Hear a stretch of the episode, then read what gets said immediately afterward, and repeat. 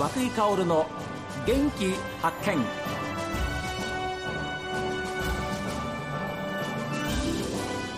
こんにちは和久井薫です。和久井薫の元気発見。この番組は私が発見した北海道の元気な人と出会っていただきます。今週はですね車椅子カーリングでパラリンピック金メダルを夢に活動している飛鳥未来高校の事務職員でいらっしゃいます。高橋ひ美さんにお話を伺っています。なんかこうやってる人たちがみんなすごく楽しそうででとってもこう笑顔で皆さんプレーをしていて、えーはい、あれこんな世界があるんだなっていうのをそこで知ってこんな風に楽しいってみんなが楽しいって言ってたのでこんなに楽しいならちょっとやってみようかなっていうふうに思ったっていうところがありますね。それはどのくらい前ですか？これがもう9年ぐらい前ですね。ちょうどはい競技を始めて9年目ぐらいになりますので、はい、はい、どんなところに楽しみを感じますか？カーリングってすっごい難しいんですよね、うん、本当に難しくてあの毎回毎回全てが違う。なんか例えばアイスもの状況氷の状況も全部同じように見えて、ええ、もう刻々とどんどん変化していくんですよね。で、うん、そういうのをこう自分たちで把握して競技を進めていかなきゃいけないっていうこう奥深さだったりだとか、あとは自分たちの作戦とか考え方一つで結果がどんどん変わっていくっていうところがこう本当に面白いなと思う部分かなと思います。よくそこまで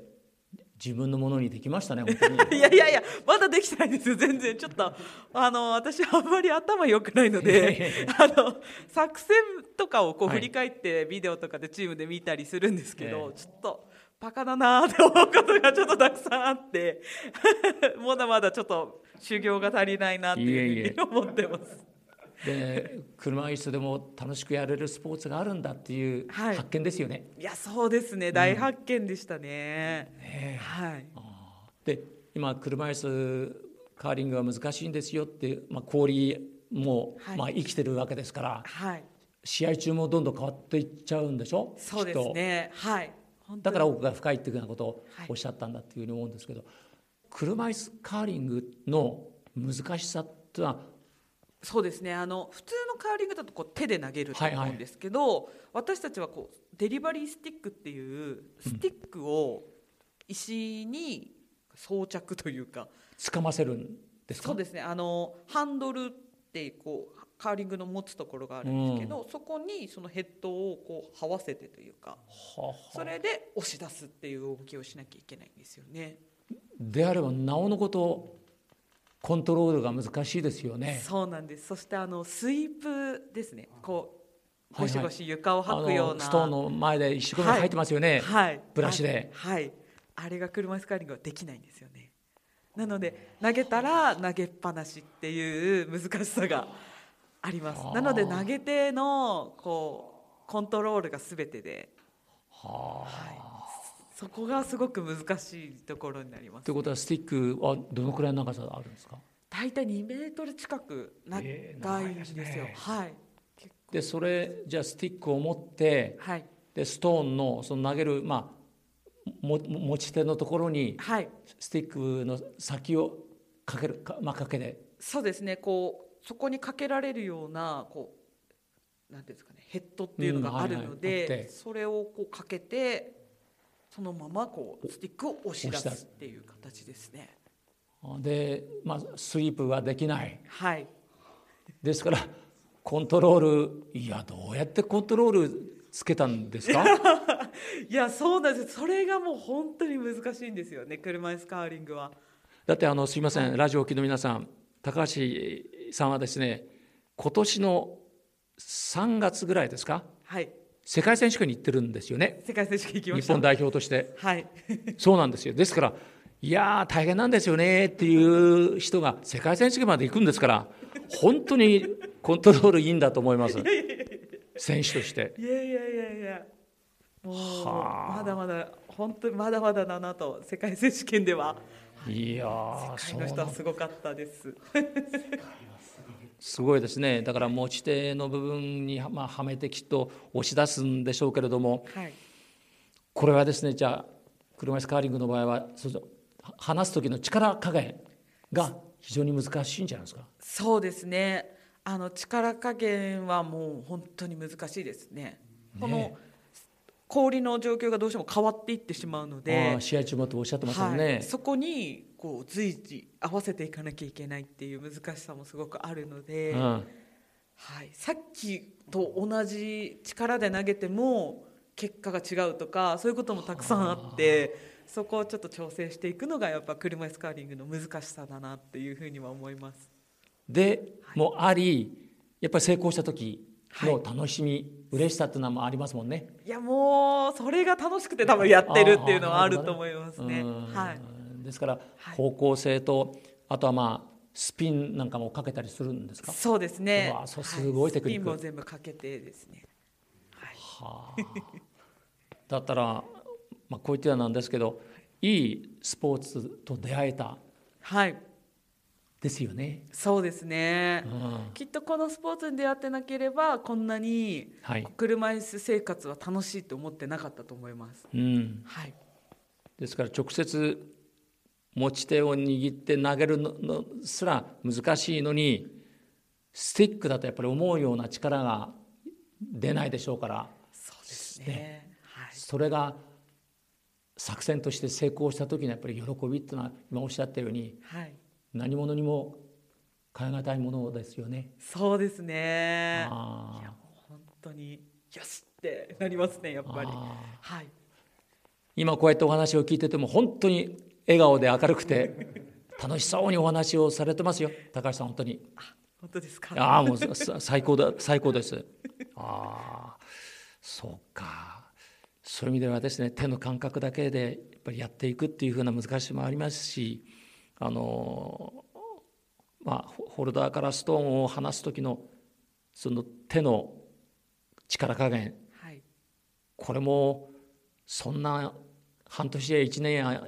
1年半じゃ習得できませんでしょう。そうですね。なんかやっぱり練習が何よりも大事で何回も投げてもやっぱりその時の会場のその時のアイスに合わせていかなきゃいけないっていうのもあるのででもその精度を上げるためには絶対にやっぱり練習が必要で、はい、それをどこまでこうどの会場に行っても同じようなコンディションというか、ど同じ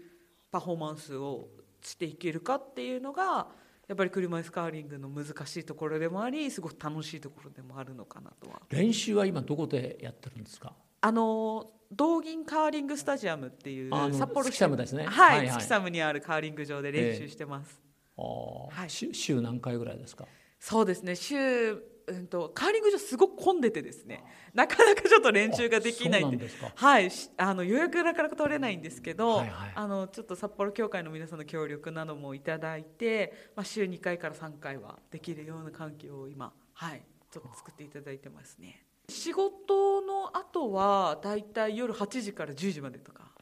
今日すみません。今18時にお約束して伺ったんですけど 今日は、はいはちょっと練習はない日なので、はい、今日はないんですけどありがとうございます。普段ははいあの仕事後だと大体そのぐらいの時間でやってます、ね、あはい、いろんな課題があってうまくいくと楽しい。何度もそうですけれども、はい、そういう思いありますよね。そうですね、うん、やっぱりこううまくいった時の嬉しさとかが忘れられなくて、はいええ、でもっとうまくなりたいなとか、うん、これをこうずっとできるようになりたいなとかっていう思いがどうしても出てきて、うん、それが楽しくてずっとやり続けられてるっていうところはあるかなとは思います。今週は車椅子カーリングで金メダルを目指す高橋宏美さんにお話を伺っています。今こちらの、えー、飛鳥未来高校で、はい。えーまあ、事務職員というか、はい、やってらっしゃるというふうにお聞きしました、はい、あの今本当に素晴らしい環境の中でお仕事されてると思うんですけれども、はい、でも高橋さんねここに来るまでには大変なご苦労もあったというふうにちょっとお聞きしました。そうですね、えー、ここにそうですね巡り合うまでは、はい、やっぱりなかなかこう大変な時もあったかなと。あ、はい、よろしかったらその辺のお話お聞きしてもいいですか？そうですね。まずやっぱり怪我をしてあのずっとリハビリを続けている中で、まあ、やっぱり社会に戻らなきゃいけないっていうのがあって始めた仕事はあったんですけどなかなかやっぱりこう仕事の内容に恵まれなくて、うん、あのただこう行って帰ってくるみたいな日々もどうしても続いてしまった時期がそれは初めての会社？そうですね。怪我をしてから初めて働いたところですね。はい、でそこであの私の友人のお兄さんがこの三高学園でお仕事をされていてちょうど今障害者のあの枠で職員を探してるからあのちょっとここで仕事してみない？って言われて話を聞きに来たのがまずはきっかけだったんですよね。飛鳥未来高校。はいそうなんです。前のその職場はどんな環境だったんですか、はいそうですね、まあ、前の職場もあの怪我をしてしまったことがきっかけで事務職をスタートしたっていうところがあって、うん、まあ、今までこう歯科衛生士でこうバリバリ動いて立ち仕事で忙しくしていてっていうところからのギャップも確かにあったのかなっていうふうに今思うと感じるんですけどやっぱりこう自分に任される仕事がすごく少なかったりだとかあの単調なものがすごく多くて。でやっぱそこにちょっと適応できなかったというか、うん、あのちょっと落ち着きがないっていうのがあるんだと思うんですけど、うん、はい。そういうのでなかなかこうそう仕事での満足度っていうのが少し得られなくなってしまったっていうのはあるのかなとは思いますね。まあ、逆にその職場の方は高橋さんに気を使っていたかもしれませんね。いやそうですね。やっぱり車椅子の人が職場にいるっていうことで、いろいろ考えてくださっていたのかなとは思うんですけど、うん、ちょっとそこに物足りなさを感じちゃったっていうところはありますね。でそこに、はい、おお知り合いの方から、はい、こういう学校があるんだよっていうことで紹介されたのがこちらの飛鳥未来高校という。そうです。この飛鳥未来高校でぜひ働いてみないかということで声かけていただいて。はい。働いてみていかがですか？今は。そうですね。あの本当に楽しいですね。はい。はい